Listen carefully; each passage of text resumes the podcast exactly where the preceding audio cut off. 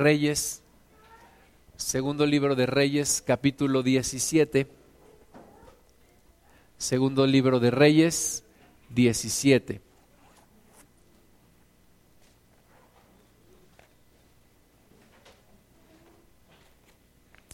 Antes de leer vamos a orar. Estamos en tus manos, Padre, poniendo nuestra vida, poniendo todo nuestro corazón y te damos la gloria a ti. Abre por favor nuestro entendimiento para tu palabra, líbranos Señor de toda dureza de corazón, líbranos de toda incredulidad, de toda distracción y despierta nuestra hambre y nuestra sed por ti Señor en esta hora. Te damos la gloria, Espíritu Santo, te pedimos que tú vengas con nosotros, que tú nos llenes y que tú nos guíes. En el nombre de Jesús. Amén. Segundo libro de Reyes, capítulo 17. En mi Biblia le titula Caída de Samaria y cautiverio de Israel. Y es un momento muy difícil en la vida del pueblo de Dios, especialmente de el acuérdate que el reino se había dividido en dos y estaba el reino de Judá y el reino de las demás tribus de Israel que se conoce como el reino de Israel. Y dice el versículo 1 del segundo libro de Reyes 17, en el año duodécimo de Acaz, rey de Judá, comenzó a reinar Oseas, hijo de Ela, en Samaria sobre Israel, y reinó nueve años. E hizo lo malo ante los ojos de Jehová, aunque no como los reyes de Israel que habían sido antes de él. O sea, rey tras rey había habido maldad, había habido eh, un comportamiento y una actitud y una adoración incorrecta y apartada de Dios, se habían ido hacia muchas otras cosas, habían aprendido las costumbres de los pueblos, los dioses de los pueblos a donde ellos estaban. Y dice aquí que este, este rey, este, este rey Oseas, hizo lo malo ante los ojos de Jehová. Dice que aunque hubo peores que él, antes que él, o sea, él fue malo, pero hubo peores. Y entonces dice el versículo 3, contra este subió Salmanasar, rey de los asirios, y Oseas fue hecho su siervo y le pagaba tributo. Es decir, siempre hay una consecuencia de nuestros actos y aunque Dios es paciente y tiene misericordia, si nosotros seguimos y seguimos y seguimos por el mal camino, pues llega un momento en el cual viene la consecuencia y finalmente ante el pueblo de Israel llegó la consecuencia y la consecuencia fue que el rey de los asirios subió y, tomó cautiva al, pueblo de Israel. Y dice que tuvieron que pagar tributo. Versículo 4, más el rey de Asiria descubrió que Oseas conspiraba porque había enviado embajadores a So, rey de Egipto, y no pagaba tributo al rey de Asiria como lo hacía cada año, por lo que el rey de Asiria le detuvo y le aprisionó en la casa de la cárcel. Y el rey de Asiria invadió todo el país y sitió a Samaria y estuvo sobre ella tres años. Es decir, que el rey eh, trató de, de, aliarse con Egipto, pero lo descubrieron y entonces lo tomaron, lo llevaron a la cárcel y todo el país, todo Samaria, todo Israel fue invadido. Y dice que estuvo así tres años. En el año nueve de Oseas, el rey de Asiria tomó Samaria y llevó a Israel cautivo a Asiria y los puso en Alá, en Jabor, junto al río Gozán y en las ciudades de los Medos. Fíjate, ahora no solamente invadieron el, el, territorio de Israel, sino que a la gente de Israel se la llevaron a Mesopotamia, se la llevaron a poblar estas ciudades. Dice el versículo 7, porque los hijos de Israel pecaron contra Jehová su Dios. Dicen que el pueblo que no lee su historia está condenado a cometer los mismos errores. Y nosotros tenemos que analizar lo que le pasó al pueblo de Israel para que no nos suceda a nosotros. Ellos se apartaron de Dios, fueron conquistados por un imperio, por el imperio asirio, fueron llevados cautivos, invadieron su territorio, los tomaron a ellos como esclavos, se los llevaron a poblar otras ciudades y de aquellas ciudades de, Oriente trajeron otras personas para poblar lo que era el reino de Israel. Y qué situación tan difícil. Uno dice, bueno, pues no se supone que es el pueblo de Dios y al pueblo de Dios le tiene que ir bien y a mí me tiene que ir bien y yo tengo que prosperar en todo lo que haga y yo no tengo que tener problemas. Pero el versículo 7, a partir del versículo 7, Dios nos explica por qué pasó esto. Dice, porque los hijos de Israel pecaron contra Jehová, su Dios, que los sacó de tierra de Egipto debajo la mano de Faraón, rey de Egipto, y temieron a dioses ajenos. ¿Verdad? Nosotros nos preguntamos, ¿por qué nos pasan estas cosas? ¿Por qué me suceden estas cosas? Y la respuesta está aquí muchas veces. ¿Por qué le pasan cosas malas al pueblo de Dios? ¿Por qué son llevados cautivos? ¿Por qué los invaden otros pueblos? ¿Por qué sufren tanto? Bueno, Dios tiene cuidado de explicarnos el por qué. Y el primer por qué que nos dice, porque pecaron contra su Dios. Pecaron contra Jehová su Dios. ¿Verdad? No todos nuestros problemas son consecuencia de nuestro pecado. No todos nuestros problemas. Hace ocho días estábamos ahí en la sierra y estábamos orando por una hermana y el pastor empieza a orar, Señor, y perdónale todos sus pecados. Yo no sé lo que haya hecho, pero ella los ha hecho, ¿verdad? Así como dicen, sí, tú, tú hiciste algo malo. No necesariamente todos nuestros problemas son consecuencia de nuestros pecados. Sin embargo, si es bueno que escudriñemos nuestra vida y que evitemos que nuestros pecados nos lleven a tener problemas. Es decir, que no deshonremos a Dios. Dice aquí, pecaron contra Jehová su Dios. Y tú y yo somos un pueblo que ya no podemos vivir persistentemente pecando contra Dios. Dice aquí que fueron años, fueron reyes, fueron administración tras administración, década tras década, hicieron lo malo delante de Dios, persistieron en hacer lo malo. Y, y, tú jalas y jalas y jalas el lazo hasta que se rompe. Y tiene una consecuencia. Y entonces ya estaban llevándolos cautivos y ya estaban invadiendo su tierra. ¿Por qué? Porque pecaron contra Jehová su Dios. ¿Y quién es Jehová su Dios? Pues nada menos y nada más aquel que los sacó de Egipto, los libró de la mano de Faraón y ellos temieron a dioses ajenos. Cuando empezamos a temer a dioses ajenos, tenemos un problema con Dios, porque Dios no quiere un no quiere ocupar un departamento en tu corazón, en el multifamiliar de tu corazón. Dios quiere ocupar todo tu corazón. Dios no se conforma con un pensamiento tuyo, con un espacio en tu vida. Dios quiere toda tu vida. Pero estos dice que temieron a dioses ajenos. ¿Cuántas mujeres de ustedes estarían dispuestas a vivir con un hombre que tiene otras mujeres?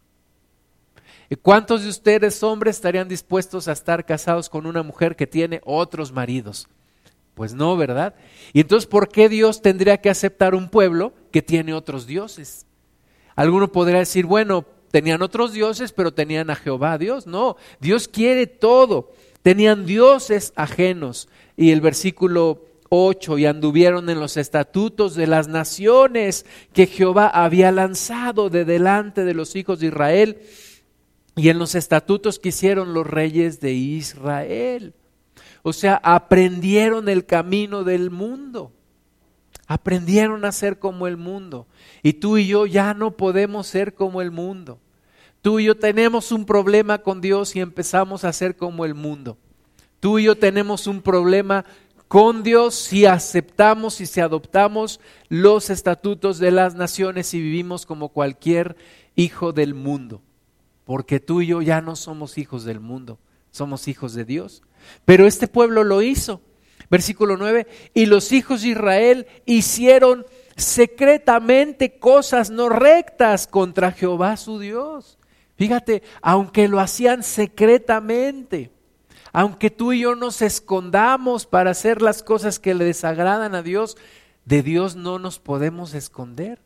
Entonces, no debemos de andar haciendo ni secretamente las cosas que, que le desagradan a Dios. Dice, edificándose lugares altos en todas sus ciudades, desde las torres de las atalayas hasta las ciudades fortificadas, y levantaron estatuas e imágenes de acera en todo collado alto y debajo de todo árbol frondoso. Es decir, hicieron lugares de adoración. Constituyeron lugares de adoración aparte del que Dios les había dicho. ¿Y, cuántas veces nosotros constituimos lugares de adoración?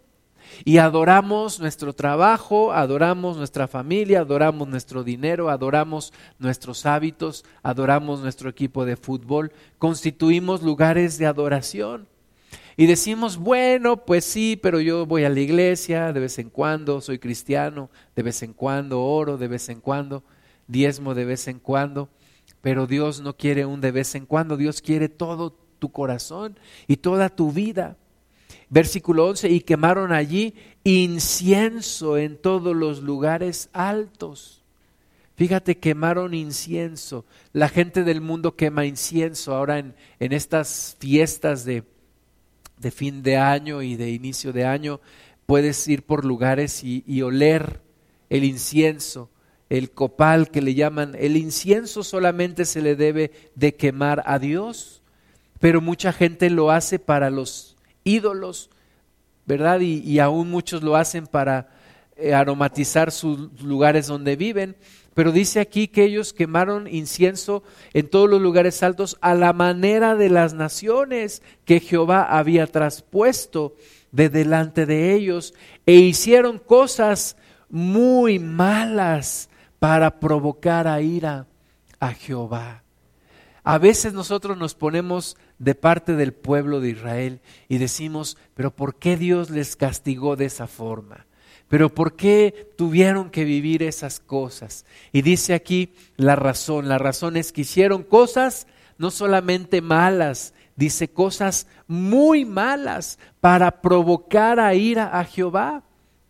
Entonces tú y yo no podemos andar haciendo cosas que provoquen la ira de Dios. No podemos andar haciendo situaciones que provocan la ira de Dios.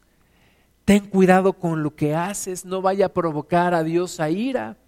Dios es paciente, Dios es misericordioso y compasivo, pero debemos de tener cuidado de no provocar a Dios a ira con las cosas que hacemos. Versículo 12, y servían a los ídolos de los cuales Jehová les había dicho, vosotros no habéis de hacer esto.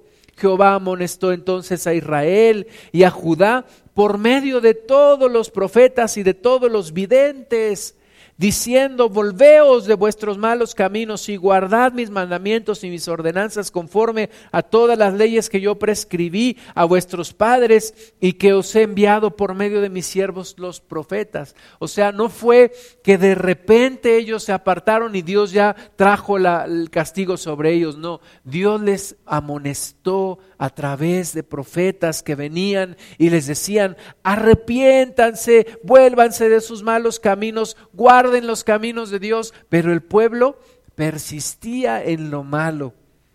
Dice el versículo 4, mas ellos no obedecieron, antes endurecieron su cerviz como la cerviz de sus padres, los cuales no creyeron en Jehová su Dios, y desecharon sus estatutos y el pacto que él había hecho con sus padres y los testimonios que él había prescrito a ellos, y siguieron la vanidad y se hicieron vanos.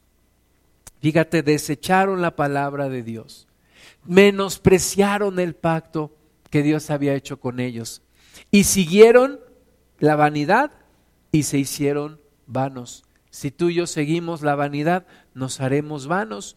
Y fueron en pos de las naciones que estaban alrededor de ellos, de las cuales Jehová les había mandado, que no hiciesen a la manera de ellos. Fíjate que ellos fueron en pos de las naciones, hicieron como los demás pueblos, querían ser como los demás pueblos. Le voy a cerrar aquí para que no les entre un poco el frío, nada más no se queden dormidos. Entonces hicieron como los demás pueblos y tú y yo, de nuevo, no podemos ser como los demás pueblos. No podemos hacer las cosas que hacen los demás pueblos. Pero ellos lo hicieron. Versículo 16, dejaron todos los mandamientos de Jehová su Dios. Se olvidaron de leer la Biblia, se olvidaron de orar, tenían mucho que hacer, se afanaron por lo que el mundo se afana y se hicieron imágenes fundidas de dos becerros y también imágenes de acera y adoraron a todo el ejército de los cielos y sirvieron a Baal. E hicieron pasar a sus hijos y a sus hijas por fuego y se dieron a adivinaciones y a agüeros y se entregaron a hacer lo malo ante los ojos de Jehová, provocándole a ira. Todo esto hicieron. Por todo esto les vino esta maldición. Por todo esto les vino esta consecuencia. Versículo 18, Jehová, por tanto, se airó en gran manera contra Israel y los quitó de delante de su rostro y no quedó sino solo la tribu de Judá. Fíjate, Dios se airó, Dios se enoja también. Algunos dicen, no, pues Dios no se enoja, Dios no castiga. En los que somos papás, yo te pregunto, ¿tus hijos te han hecho enojar alguna vez? Pues claro, ¿verdad?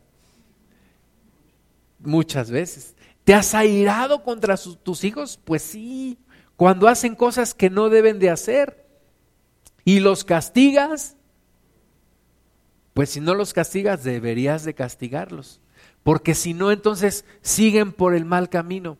Entonces Dios se airó y dice que quitó, quitó de delante de su rostro a todo el pueblo de Israel. No hagamos cosas para que Dios nos quite de su rostro. No hagamos cosas para que Dios ya no nos bendiga. No hagamos cosas que hagan que Dios quite su bendición de sobre nosotros. Versículo 19, mas ni aun Judá guardó los mandamientos de Jehová su Dios. O sea, fue primero Israel, pero enseguida venía Judá. También hizo lo malo, sino que anduvieron en los estatutos de Israel, los cuales habían ellos hecho. Y desechó Jehová a toda la descendencia de Israel y los afligió, los entregó en manos de saqueadores hasta echarlos de su presencia. El enemigo nada más está esperando la oportunidad para saquearnos, para robarnos, para maldecirnos. ¿Quién le impide hacerlo? Dios. Pero si Dios quita su mano de sobre nosotros, el diablo entra y saquea y destruye. Entonces tú y yo necesitamos pedirle al Señor que no quite su mano de nosotros. Necesitamos no provocarlo a ira, necesitamos hacer las cosas correctas delante de Él y que nuestro corazón no deje de buscarlo. Versículo 21 dice, porque separó a, Israel de la casa de David y ellos hicieron rey a Jeroboam, hijo de Nabat, y Jeroboam apartó a Israel de en pos de Jehová y les hizo cometer gran pecado. Después de Salomón, el reino se divide en el reino de Judá y el resto de las tribus de Israel. Y dice aquí que hubo un rey, que fue Jeroboam, primer rey de Israel, que hizo que el pueblo se apartara de Dios. ¿Por qué? porque él hizo sus propios altares de este lado, del lado del pueblo de Israel, y impidiéndole al, pueblo de Israel que fuera a Jerusalén a adorar a Dios. Y entonces les hizo unos becerros y de los becerros siguieron todas las demás imágenes y anduvieron en caminos apartados de Dios. Versículo 22 dice, y los hijos de Israel anduvieron en todos los pecados de Jeroboam que él hizo sin apartarse de ellos, hasta que Jehová quitó a Israel de delante de su rostro, como lo había dicho por medio de todos los profetas sus siervos, e Israel fue llevado cautivo de su tierra a Asiria hasta hoy. Se pierde el registro ya de esas once tribus de Israel. Literalmente se perdieron, se perdieron, Dios los desechó y nosotros no podemos dejar que nos pase lo mismo. No podemos decir, bueno, pues yo ya soy cristiano, este, ya soy salvo y no voy a tener cuidado con lo que voy a hacer. Y, y hay muchas distracciones que nos van apartando de las cosas que Dios quiere. Gran error de este pueblo aprender los caminos del mundo. A mí hay algo que me preocupa mucho y es la influencia que el mundo tiene sobre nosotros. El mundo influencia muchísimo en nuestras vidas. Tú y yo pasamos los que los que venimos cada ocho días a la congregación, pasamos un promedio de dos o tres horas aquí. Y luego todo el resto de la semana en el mundo. Los que no leen la Biblia, le escuchan la palabra de Dios una hora, algunos hora y media o dos horas. Y los que no leen la Biblia el resto de la semana se pasan influenciados con las cosas del mundo, la televisión, las redes sociales, los amigos, los profesores, los compañeros de trabajo, las revistas, la publicidad, todo, o sea, todo es un bombardeo de cosas del mundo que están viniendo sobre ti. ¿Y cuál es su propósito? Apartarte de la protección de Dios, sacarte de la protección de Dios, así como le pasó a este pueblo de Israel. El diablo logró sacarlos de la protección de Dios. O sea, el diablo sabe que no nos puede tocar cuando estamos bajo la protección de Dios, pero sabe que si nos logra sacar de allí, entonces sí nos va como en feria. Y fue lo que hizo con este pueblo, un pueblo que se dejó influenciar por el mundo, finalmente terminó subyugado por el mundo, por un reino impío. Y si tú y yo nos dejamos influenciar por el mundo y nos empieza a sacar y a sacar y a sacar, empieza a hacer eh, lugares de adoración que no son Dios, empieza a atraer tu atención y tus deseos y entonces empiezas a salir de esa protección, de repente te vas a encontrar cautivo por el mundo. ¿Cuáles son las corrientes de este mundo? Sin tratar de hacer una lista exhaustiva, yo quiero mencionar algunas cosas que el mundo está influenciando sobre nosotros el día de hoy. La primera se llama hedonismo. Hedonismo. ¿Qué es el hedonismo? Había unos, unos filósofos antiguos que decían que lo importante en la vida era el placer inmediato. Se llamaban, eh, y se empezó a llamar esta corriente el hedonismo. El placer inmediato. Y es lo que el mundo busca al día de hoy, el placer inmediato. Y es lo que el mundo te trata de influenciar a ti, que busques el placer por sobre todas las cosas y un placer inmediato. El sexo, el cigarro, el alcohol, las drogas, la música, lo que sea. Si te da placer, de acuerdo a esta corriente, es bueno para ti. ¿Qué dice la palabra de Dios? Que no nos sometamos a las concupiscencias de nuestra carne. Entonces el hedonismo lo ves por todos lados, te bombardea por todos lados, por el internet, por la televisión, por todos los medios, las series, todo. Otra cosa es el materialismo. El materialismo es el excesivo, darle un excesivo valor a las cosas materiales. Y tenemos un mundo súper materialista y te está influyendo todos los días y, quiere que te obsesiones por un nuevo celular o por una nueva computadora o por un nuevo auto o por una nueva casa o por un nuevo pantalón o una nueva chamarra. Es el materialismo que está influenciándote todos los días, está ahí tocando a tu puerta. Otra es la sensualidad.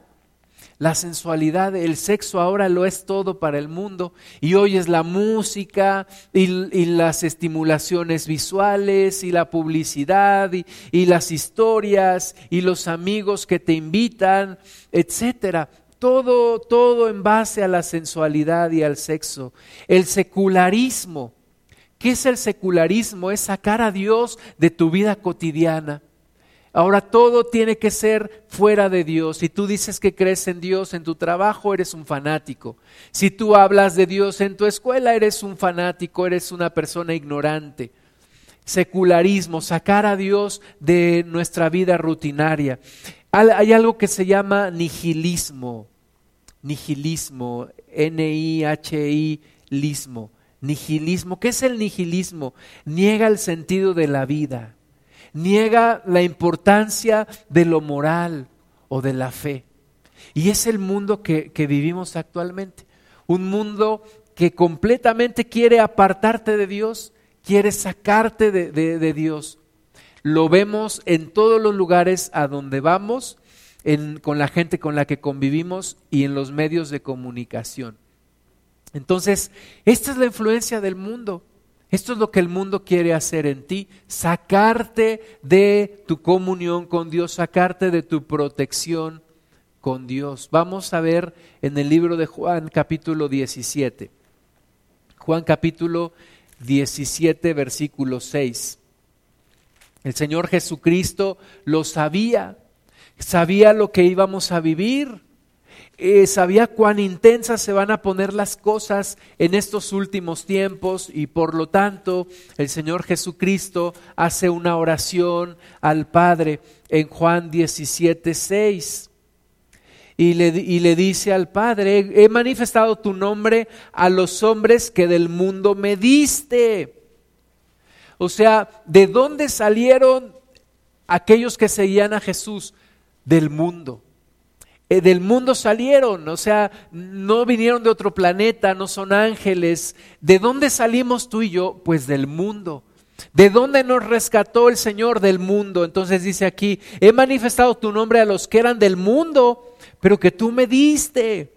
Dice el Señor Jesús al Padre, tú me los diste, yo los rescaté del mundo, de allí los tomé, tuyos eran y me los diste y han guardado tu palabra. Fíjate qué, qué bonito que el Señor nos rescató del mundo.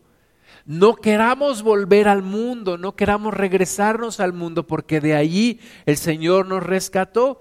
Dice el versículo 7, ahora han conocido que todas las cosas que me has dado proceden de ti, porque las palabras que me diste les he dado y ellos las recibieron y han conocido verdaderamente que salí de ti y han creído que tú me enviaste.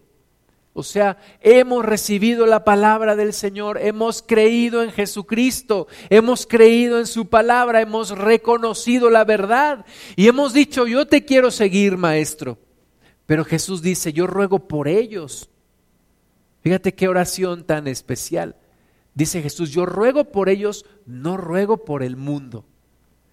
En esta oración Jesús está orando por los suyos, por su iglesia, por los que le hemos oído, por los que hemos salido del mundo. Jesús dice, en este momento, Padre, yo te pido por ellos.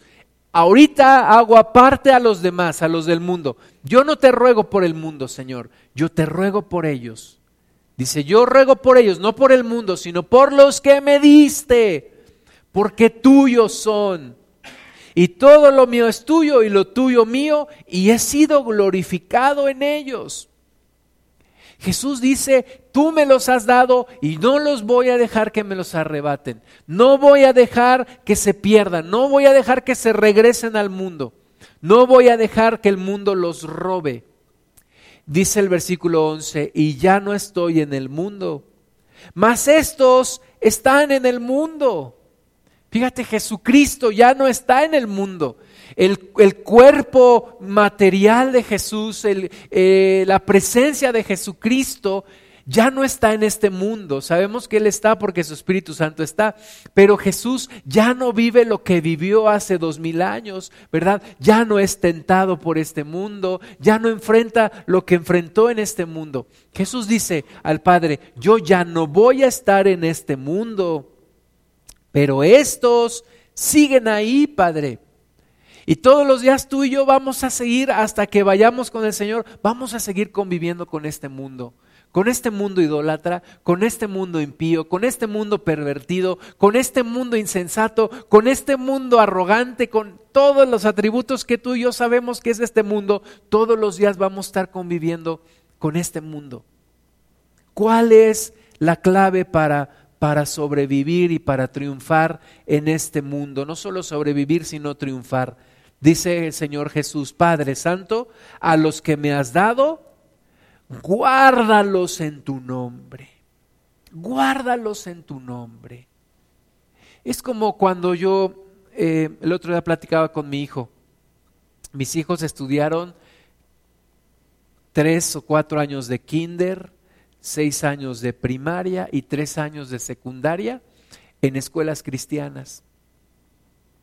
Y un día, platicando con un profesor que venía de la Ciudad de México, le platicaba todo esto y le hablaba, estos hijos míos han estudiado en escuelas cristianas y él me decía, nada más me preocupa una cosa.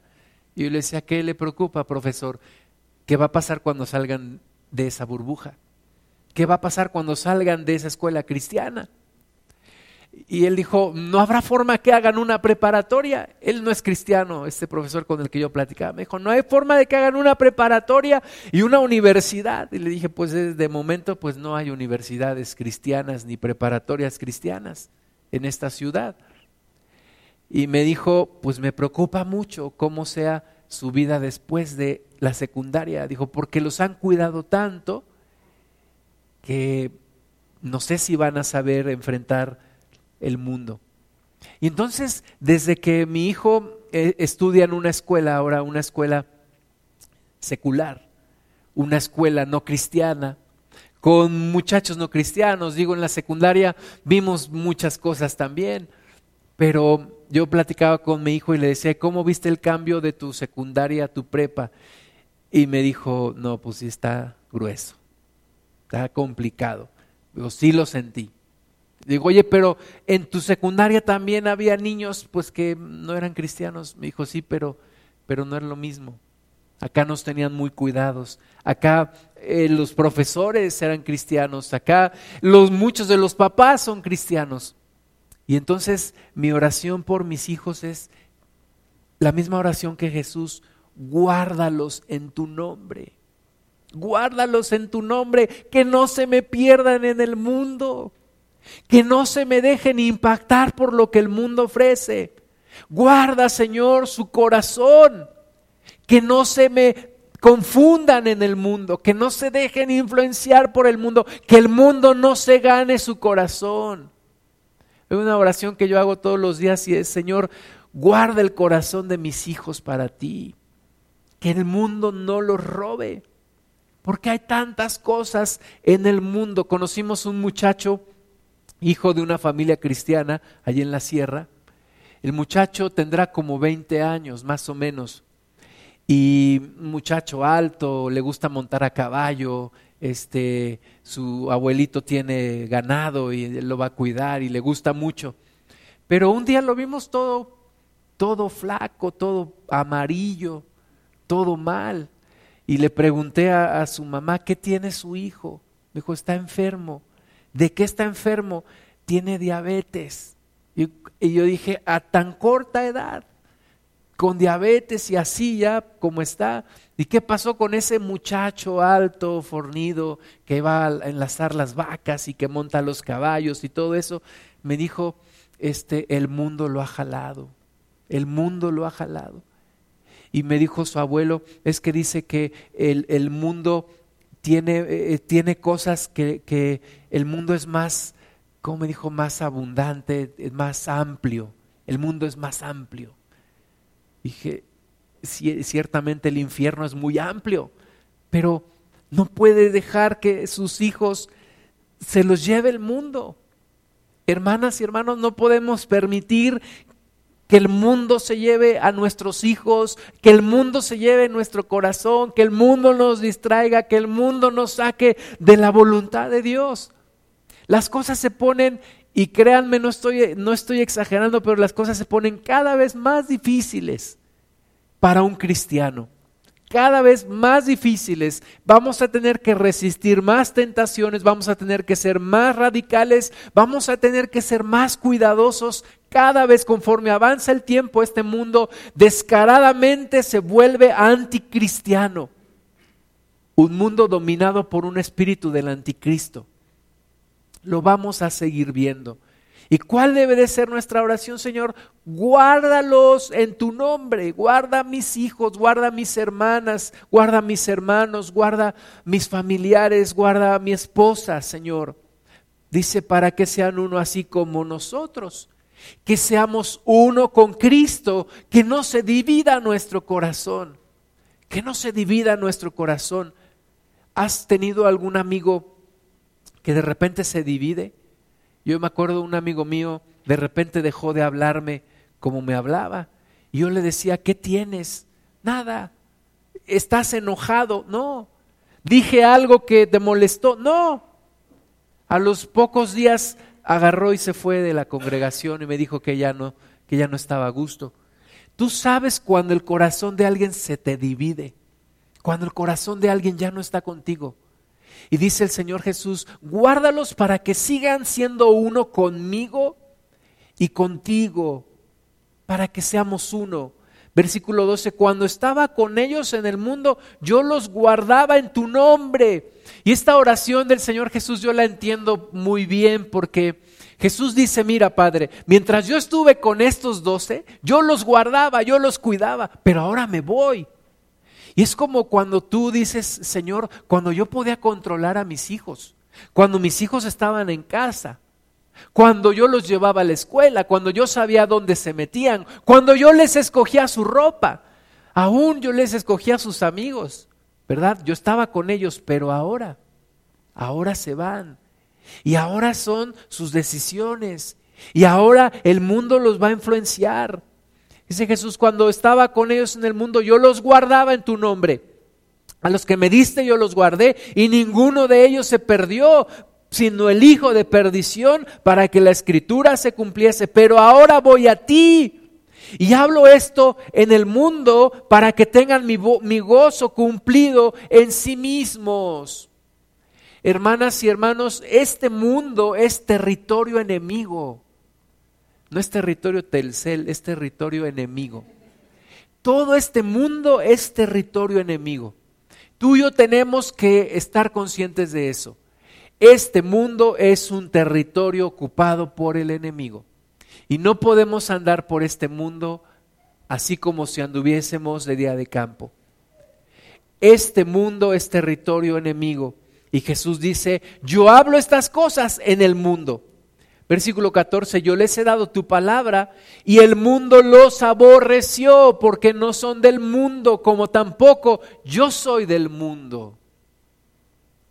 He hablado muchas veces con mis hijos diciéndoles, no busquen congraciarse con el mundo, no busques confundirte con el mundo, no busques la popularidad del mundo, porque ¿quién es el más popular en el mundo? Pues el, el más el más pecador.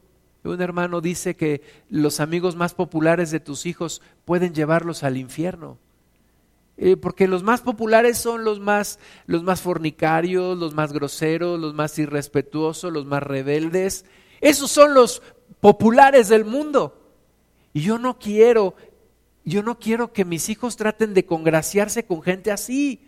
Porque, ¿qué haces para congraciarte con un fornicario? Pues ser fornicario también. ¿Qué haces para congraciarte con, un, con una persona que dice groserías? Pues decirlas tú también. Y tú y yo debemos estar dispuestos a no ganarnos la amistad del mundo, a, a, ganarnos el rechazo del mundo. Dice, porque no son del mundo, como tampoco yo soy del mundo. Jesucristo dice, yo no soy del mundo. Es un argumento falso, ¿verdad? Cuando la gente te dice, ¿por qué no tomas? Y tú le dices, ¿por qué no? Porque busco a Cristo, porque busco agradar a Cristo. Y te dicen, pues si hasta Cristo tomó. Y tú les dices, ¿dónde está eso que Cristo tomó? Y te dicen, pues en las bodas de Caná ahí convirtió el agua en vino. ¿Y dónde dice que se lo tomó y que salió hasta las chanclas y que Pedro lo andaba cargando? No, Jesús no tomó. Jesús tenía un voto delante de Dios, no podía tomar ni vino ni sidra. Entonces, no busquemos congraciarnos con el mundo. Dice el versículo 15, no ruego que los quites del mundo. Y esa es otra realidad que tenemos que entender. Dios no nos va a quitar de este mundo hasta que sea el momento que nos lleve a su presencia. Mientras tanto, tenemos que seguir conviviendo con el mundo. Y tenemos que seguir tratando con la gente del mundo. Y tenemos que vivir en este mundo sin ser del mundo. Dice Jesús, no te ruego que los quites del mundo, sino que los guardes del mal. Eso es lo que Dios pide no nos va a quitar del mundo. O sea, la solución no es que haya una prepa cristiana, una universidad cristiana, una empresa cristiana y una colonia cristiana y todo cristiano. No, no es la solución. ¿Cuál es la solución? Que Dios nos guarde del mal. que Dios nos aparte del mal, que Dios no deje que nuestro corazón se llene de, de, de las cosas del mundo, que no deje que nuestro corazón se emborrache de las cosas del mundo, se embrutezca de las cosas del mundo. Versículo 16, no son del mundo. A ver, repite conmigo, no soy del mundo, no soy del mundo, no son del mundo, como tampoco yo soy del mundo. Santifícalos en tu verdad, tu palabra es verdad, como tú me has enviado al mundo Así yo los he enviado al mundo. Jesús vino a este mundo, pero no se hizo de este mundo. Jesús vino a este mundo, pero no aprendió las costumbres de este mundo. Jesús vino a este mundo, pero instituyó una forma de vida diferente. Y es lo que tú y yo tenemos que hacer. A veces estamos tristes, ay, es que me rechazan, me rechazan mis familiares, ¿Por qué? Pues porque no arrullo al niño Dios y porque no corto la rosca y traigo los tamales y porque este, no canto los peregrinos y pues acostúmbrate, te van a seguir rechazando. Es que mi trabajo no me quieren porque no me voy de parranda con ellos y no tomo y etcétera, etcétera. Acostúmbrate y aprende a manejar ese rechazo. ¿Por qué? Porque no eres del mundo. Y como no eres del mundo, no harás las cosas del mundo. Y como no haces las cosas del mundo, el mundo te va a rechazar. En una ocasión, en una clase, eh, un profesor nos decía, ¿quieren saber si una persona no está integrada a un grupo? Nos dijo, la persona que no hace lo que los demás hacen, esa persona no está integrada al grupo. Y entonces yo me empecé a fijar, ¿verdad?, en mi comportamiento. Cuando yo estudié eh, la maestría, eh, yo no me integré a mi, a mi grupo. Y entonces muchas veces yo estaba aparte de mi grupo y no hacía las cosas. Y entonces yo dije, pues ya me identificaron porque yo no hago lo que los demás hacen. Pero tú quieres no integrarte al mundo, no hagas las cosas que hace el mundo no hagas las mismas cosas que hacen los demás. No trates de camuflajearte para ser como del mundo. No seas como Pedro que cuando negó al Señor hasta majaderías dijo, hijo, yo no conozco a ese hombre. Y para que le creyeran ahí van dos, tres leperadas. Tú y yo no tenemos que confundirnos con el mundo. Al contrario, al contrario, dice aquí el, Señor, yo y por ellos yo me santifico a mí mismo para que también ellos sean santificados en la verdad. Y hay un concepto de lo que es santificarse. Santificarse quiere decir apartarse para Dios. Ya no voy a hacer las mismas cosas que hace el mundo, me voy a apartar para Dios. No hago lo que el mundo hace me aparto para Dios. Amén. Jeremías 10.1. Y tiene uno que aprender a lidiar con ese rechazo. Los cristianos vamos a ser rechazados. Y no te preocupes, no te, no te mortifiques de gran manera. O sea, es normal, acéptalo, no eres del mundo, no vas a hacer las cosas del mundo y el mundo no te va a aceptar. Y está bien, porque si el mundo te acepta, entonces es que eres del mundo y haces las cosas que ellos hacen. Y entonces Dios es el que te rechaza. Dios es el que dice, bueno, defínete, con el mundo o conmigo. Eh, Jeremías 10.1, oíd la palabra que Jehová ha hablado sobre vosotros, oh casa de Israel. Así dijo Jehová, no aprendáis el camino de las naciones, ni de las señales del cielo tengáis temor, aunque las naciones las teman. Entonces dice aquí, no aprendas el camino de las naciones. No aprendas el camino de las naciones. Hablé hace unos días a mi, a mi Afore para checar mi saldo y me preguntan, les voy a hacer unas preguntas de validación. Y dije, está bien. Me dijo, ¿cuál es su signo zodiacal? le dije, yo no creo en esas burradas. No le dije burradas, pero dije, yo no creo en eso, a mí no me pregunte eso. ¿Cómo, ¿Cuál es su signo zodiacal? ¿Verdad? No, yo no, no aprendo las cosas del mundo, no tengo que seguir las señales del cielo. Dice, aunque, aunque las naciones las teman, versículo 3, porque las costumbres de los pueblos son vanidad.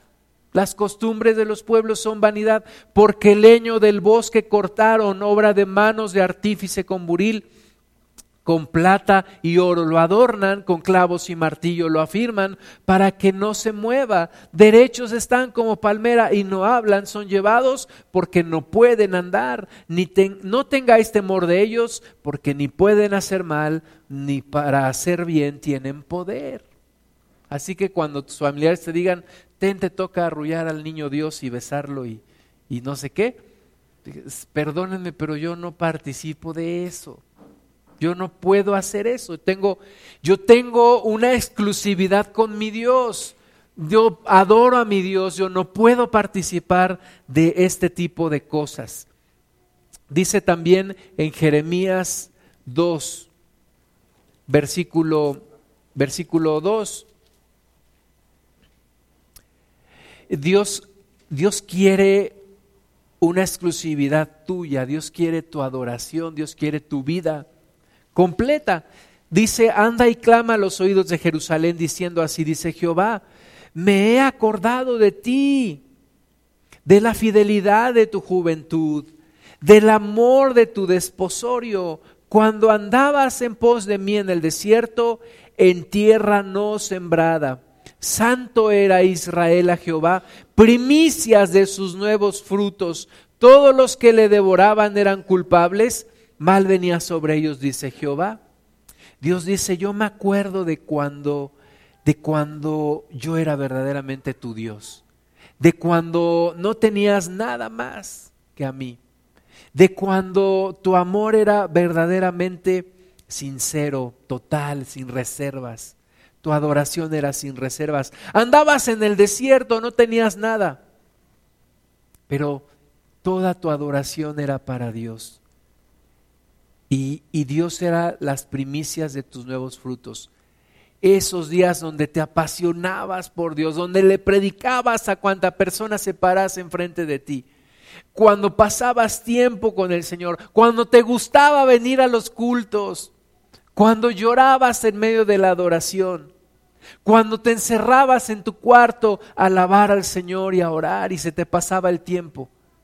Dios dice, yo me he acordado de esos momentos. Y yo creo que Dios dice, ¿cómo, cómo anhelo esos tiempos? ¿Cómo recuerdo? Y cómo quisiera que de nuevo fueras de la misma manera, cuando andabas en pos de mí en el desierto. Y que te sacudas de toda la influencia del mundo. Y que de nuevo Dios vuelva a ser tu todo, tu adoración, tu pasión, todo. Dios quiere esos momentos, hermana y hermano. Primera de Juan capítulo 2. Tantas cosas que nos distraen, tantas cosas que nos desvían, tantas cosas de las que debemos tener cuidado. No podemos despegarnos de nuestra adoración a Dios. Primera de Juan capítulo 2, versículo 15. No améis al mundo ni las cosas que están en el mundo. Había un, pastor que se llamaba Raimundo y tenía unas hijas y uno de los hermanos le dijo a otro hermano, ¿por qué no te apuntas con una de las hijas del pastor? Dijo, no, porque la Biblia dice que no améis las cosas del mundo. Estaba interpretando mal, ¿verdad? Era un chiste, hermanos, no me entendieron, ¿verdad? Dice, no améis las cosas que están en el mundo, no améis al mundo. Algunos de nosotros ya estamos enlazados con cosas del mundo, cosas que queremos. Ay, es que cuánto quisiera ir al cine, comerme unas palomitas, estar ahí disfrutando la película. Ay, cuánto me gustaría estar en el partido del Pachuca Pumas que perdió, qué bueno. Y, y, estar ahí este, gritándole y ya no voy a gritar leperadas, pero sí le voy a gritar y cómo quisiera estar allí viendo las chicas en la escuela y agasajando mis ojos y tantas cosas que de repente nuestra carne anhela, que decimos y que dice la palabra, no améis al mundo, no ames el mundo, no ames el mundo ni las cosas que están en el mundo. Ay, es que perder el tiempo ahí con mis amigos, estar cotorreando y no, no ames las cosas del mundo. No ames las cosas que están en el mundo. Ay, es que los programas de Luis de Alba, cómo los extraño y las novelas. Y, no, si alguno ama al mundo, el amor del Padre no está en él. O sea, si todavía hay cosas del mundo que te consumen, que te, que te jalan, entonces no conoces bien el amor de Dios. Porque el amor de Dios te llenaría tal grado que no estarías deseando aquellas cosas del mundo. Dice, porque todo lo que hay en el mundo, los deseos de la carne, los deseos de los ojos y la vanagloria de la vida, no proviene del Padre, sino del mundo. Dice un pastor, todas las manzanas de Satanás están podridas. Todo lo que el mundo te puede ofrecer está podrido. Te traerá un placer instantáneo, pero, es, pero después te traerá dolor y muerte. Ya sean los deseos de la carne, los deseos de los ojos y la vanagloria de la vida. No proviene de, de Dios, sino del mundo. Y dice el versículo 17, y el mundo pasa y sus deseos, pero el que hace la voluntad de Dios permanece para siempre. Entonces, no ames las cosas del mundo, hermana, hermano. Ay, es que yo podría pasarme cinco horas en el Facebook dándole like y like y like y like y like y like, tanta tontería. El otro día yo me subí un taxi y traía su teléfono celular oyendo video tras video tras video, leperada y tontería tras tontería. Yo le dije, oiga, ¿qué es eso? Eh? Dice, no, es que yo tengo datos gratis, dice, en redes sociales. Entonces pongo aquí mi, mi, Facebook y les doy, le doy, le doy, le doy, le doy. Y si a la gente le gusta, dije, pues a mí no, a mí no me gusta eso que viene usted escuchando. Y así, tanta gente que se emboba en las cosas del mundo. La Biblia dice, tú no. Hay cosas mejores. Hay, hay situaciones mejores pasarte un buen tiempo con el Señor, pasarte un buen tiempo con un amigo predicando la palabra, pasarte un buen tiempo de oración, venir a una reunión en la iglesia, ponerte a solas, escudriñar la Biblia. Esas son cosas que sí valen la pena invertir en tu vida, porque el mundo pasa y sus deseos, pero el que hace la voluntad de Dios dice, permanece para siempre. Segunda de Corintios capítulo 6 Segunda de Corintios capítulo 6, versículo 14. Ten cuidado con la gente con la que te con la que te juntas, con la gente con la que pasas tiempo. Dice segunda de Corintios 6:14, no os unáis en yugo desigual con los incrédulos. No te unas en yugo desigual con los incrédulos. Oye, pues es que tengo que ir a la escuela y, y la mayoría de mis compañeros pues son incrédulos, sí. Y en mi trabajo igual, sí. Pero no te unas en yugo desigual con ellos. Ese yugo desigual que hace que eh, dos bestias no caminen bien y que una de ellas sea lastimada. Ese palo que se pone para unir los cuellos de dos animales y que, y que jalen algo, eh, si está desigual, entonces uno termina lastimándose. Y en el yugo desigual, el que sale lastimado es el cristiano. Entonces no te unas en yugo desigual, porque qué compañerismo tiene la justicia con la injusticia y qué comunión la luz con las tinieblas. Es que mi mejor amigo es regrosero. Entonces no puedes ser tu mejor amigo, porque vas a terminar igual que él. Es que mi novia es moabita, pero está bien bonita, la moabita. Pues sí, pero vas a terminar mal. Vas a terminar mal y vas a terminar haciendo cosas que Dios no le agradan que tú hagas. Es que mis amigos se hace un buen ambiente cuando se ponen chistosos y cuentan chistes de todo color y, y, me dan mucha gracia, sí, pero está haciendo cosas que a Dios no le agradan. Entonces, no te unas en yugo desigual. Es que voy a ir al antro, pero pues no voy a hacer nada malo. Ahí les voy, nada más les voy a dar testimonio. ¿Testimonio de qué?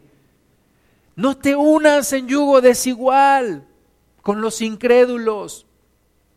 Solamente hay una cosa para la cual vale la pena convivir con la gente del mundo y es para predicarles de Cristo. Si no les puedes predicar de Cristo, no pases tiempo con ellos. Sí, tengo que hacer la tarea con ellos, sí tengo que trabajar, sí, pero no me uno en el mismo yugo que ellos. De otra manera, te van a desviar, te van a jalar.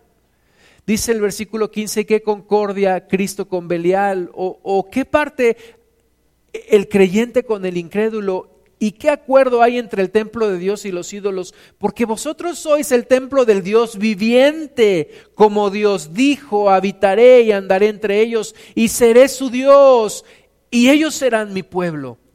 Es verdad, hermanas y hermanos, Jesucristo le predicaba a mucha gente, a cinco mil, a diez mil, a muchos sanaba, a muchos endemoniados liberaba. Jesús siempre estaba rodeado de gente y la mayoría de ellos no eran, no eran personas que estaban en el camino de Dios, pero Jesús estaba con ellos para predicarles la palabra, para jalarlos al arrepentimiento, no para él hacerse como ellos. De repente ya estás hablando, chale, carnal, y es que, pues sí, ahora, ¿por qué hablas así? Pues es que con quién te estás juntando. Eh, pasa gente con, eh, pasa tiempo, perdón, con gente del mundo para predicarles la palabra, no para que te hagas como ellos. Predícales la palabra. Y Jesús, sus tiempos de descanso, de comunión, ¿con quién los pasaba? Con doce hombres que estaban en un yugo igual al de él. ¿Y cuál era ese yugo? Buscar la presencia de Dios. Entonces tus tiempos de descanso, de convivencia, pásalos con gente que está en el mismo yugo que tú, buscando de Dios, buscando al Señor. Y no vivas en un yugo desigual. Versículo 17, por lo cual salid de en medio de ellos y apartaos, dice el Señor, y no toquéis lo inmundo, y yo os recibiré, y seré para vosotros por Padre, y vosotros me seréis hijos e hijas, dice el Señor Todopoderoso. Entonces, no andes en un yugo desigual, porque te pueden jalar a las cosas del mundo. Primera de Corintios 6:12. Ya vamos terminando. Primera de Corintios 6, 12. Cuando nos empezamos a preguntar, ¿y esto qué tiene de malo? ¿Y esto otro que tiene de malo? Ahí ya andamos mal. Dice Primera de Corintios 6, 12, todas las cosas me son lícitas, mas no todas convienen definitivamente no me conviene estar todo el día en el Facebook. No me conviene estar todo el día escuchando conversaciones sin sentido, perdiendo el tiempo. No me conviene andar en la calle con los vagos todo el día. Todas las cosas me son lícitas, Ok, yo puedo hacerlo, pero dice, pero no todas me convienen. Y yo tengo que dar cuentas de lo que yo hago y cómo paso mi tiempo y cómo gasto mis recursos. Todas las cosas me son lícitas, mas yo no me dejaré dominar de ninguna. Y ahí está la clave. No te dejes dominar por tus pasiones. No te dejes dominar por tu carne las viandas para el vientre y el vientre para las viandas, pero tanto al uno como a las otras destruirá Dios. Pero el cuerpo no es para la fornicación, sino para el Señor y el Señor para el cuerpo. Por eso el hedonismo va en contra de la voluntad de Dios. Nuestro, nuestro propósito no es buscar el placer inmediato. No es buscar el placer inmediato. Nuestro propósito es agradar a nuestro Dios y que Él tenga gozo en la forma en la que tú y yo vivimos. El cuerpo no es para la fornicación, sino para el Señor. El cuerpo no es para las cosas del mundo, sino para el Señor. Versículo 14. Y Dios que levantó al Señor, también a nosotros nos levantará con su poder. Entonces, mucho cuidado. ¿De qué están llenas las redes? De pornografía. Desgraciadamente, no puedes estar viendo las redes sin que te aparezca algo de pornografía. Y ahí es cuando dices, esto no es posible. No puedo estar yo viendo esto. Si sigo viendo esto, me voy a llenar de esto y al rato voy a hacer otra cosa que no le agrada a Dios. Entonces, yo prefiero ver el, Twitter que el Facebook por cuestión de las noticias. Yo he seleccionado a quien sigo, pero aún así de repente me sale pornografía, me salen imágenes, salen cosas. Y digo, Señor, perdóname. O sea, uno está buscando agradar a Dios. Y cuando te expones a esas cosas, de repente sale algo que te, que te saca del camino. Y tienes que volver a, decir, Señor, de nuevo, ayúdame, limpia mi mente, que no esté yo pensando en estas cosas, ayúdame. Pero tienes que tener cuidado, mucho cuidado con lo que ves. Primera de Pedro 1, 13. Dice, por tanto, ceñid los lomos de vuestro entendimiento. Ceñid los lomos de vuestro entendimiento. O sea, ceñir los lomos era ponerte, fajarte y prepararte para salir. Entonces dice aquí, ciña los lomos de tu entendimiento. O sea, tu entendimiento siempre tiene que estar, como, como dicen al tiro, ¿no? O sea, allí, puesto, preparado. Ceñido los lomos de vuestro entendimiento. Sed sobrios y esperad por completo en la gracia que se os traerá cuando Jesucristo sea manifestado. O sea, tienes que estar preparado siempre. Como hijos obedientes, no os conforméis a los deseos que antes teníais estando en vuestra ignorancia. No te conformes a los deseos del mundo.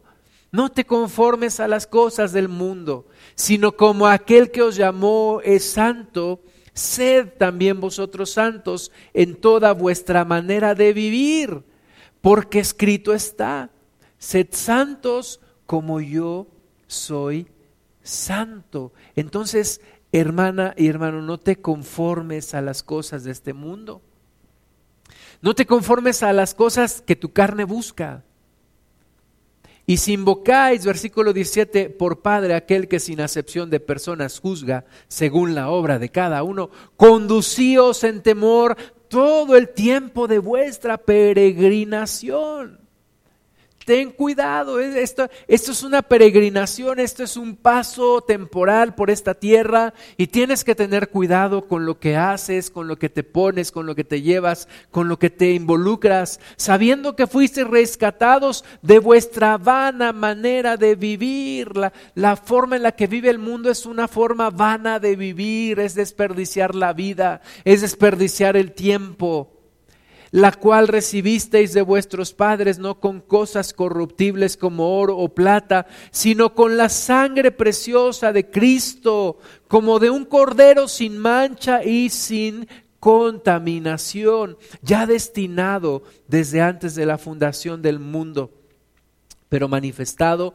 en los postreros tiempos por amor de vosotros, y mediante el cual creéis en Dios, quien le resucitó de los muertos y le ha dado gloria para que vuestra fe y esperanza sean en Dios. Entonces, una cosa debe de haber en tu mente, el sacrificio de Jesús, la sangre preciosa del Cordero, que te rescató de tu forma vana de vivir y que ahora debes de vivir de manera digna a ese sacrificio corresponder a ese sacrificio. Y en cada área de tu vida, no dejarte dominar por las cosas del mundo. Vamos a orar, vamos a ponernos de pie, por favor. Hermanas y hermanos, vamos a orar al Señor que Él nos ayude, que Él nos, nos limpie, que Él nos quite de, de todas las cosas que nos distraen en el mundo. ¿Me ayudas con la guitarra, por favor? Que Dios nos aparte de todas las cosas del mundo. Cierra tus ojos un momento, vamos a orar.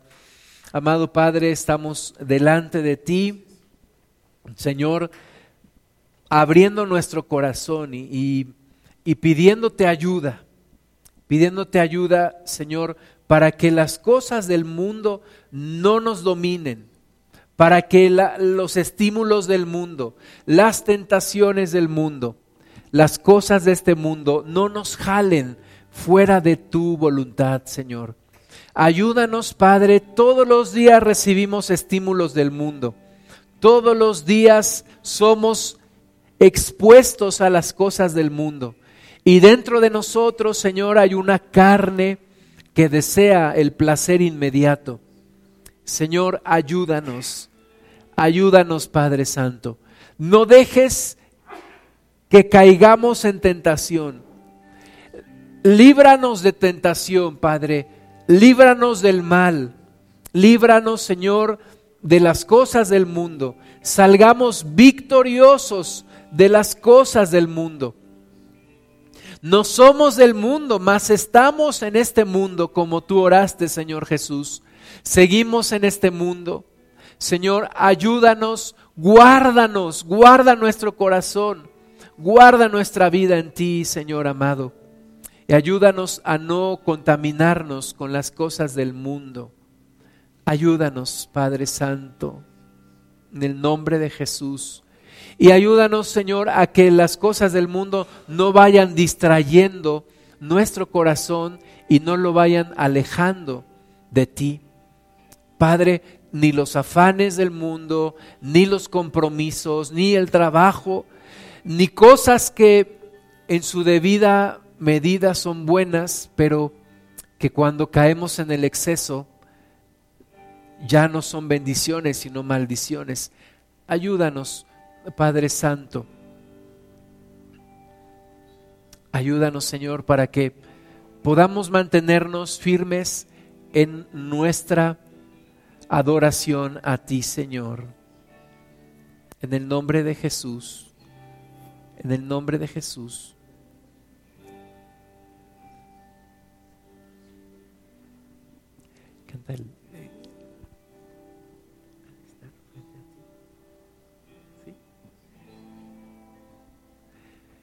Señor amado, vuélvenos a ti de nuevo. Vuélvenos a ti. No permitas que el mundo nos aparte de ti. No permitas, Señor, que el mundo nos aparte de ti. Perdónanos, Padre. Tócanos Llévanos, como decía mi hermano Oscar al principio, llévanos a un nuevo nivel de comunión, a un nivel más intenso de comunión contigo. Levanta tus manos y abre tu boca al Señor y dile, llévame a un nuevo nivel en mi relación contigo. Llévame, Padre, a un nuevo nivel en mi comunión contigo. A un nivel, Señor, en donde mi corazón es completamente tuyo en donde mis pensamientos siempre están contigo, en donde mi corazón vuelve a latir por ti, Señor. A un nivel en donde tú me sacas de toda rutina y de, y de toda religiosidad. Llévame, Señor, a un nivel de comunión en donde vuelvo a experimentar el primer amor ese amor de mi juventud, ese amor en donde, en donde yo Podía pasarme horas y horas contigo, Señor, en donde yo disfrutaba los momentos de reunión, en donde yo anhelaba predicarle a toda persona que se parara enfrente a mí y quisiera escucharme. Señor, vuélvenos a esos tiempos y que en estos días iniciales de este año, Padre, abras una ventana de bendición espiritual sobre nosotros para escucharte, para amarte, para adorarte más a ti, mi Señor, en el nombre de Cristo Jesús, en el nombre de Jesucristo.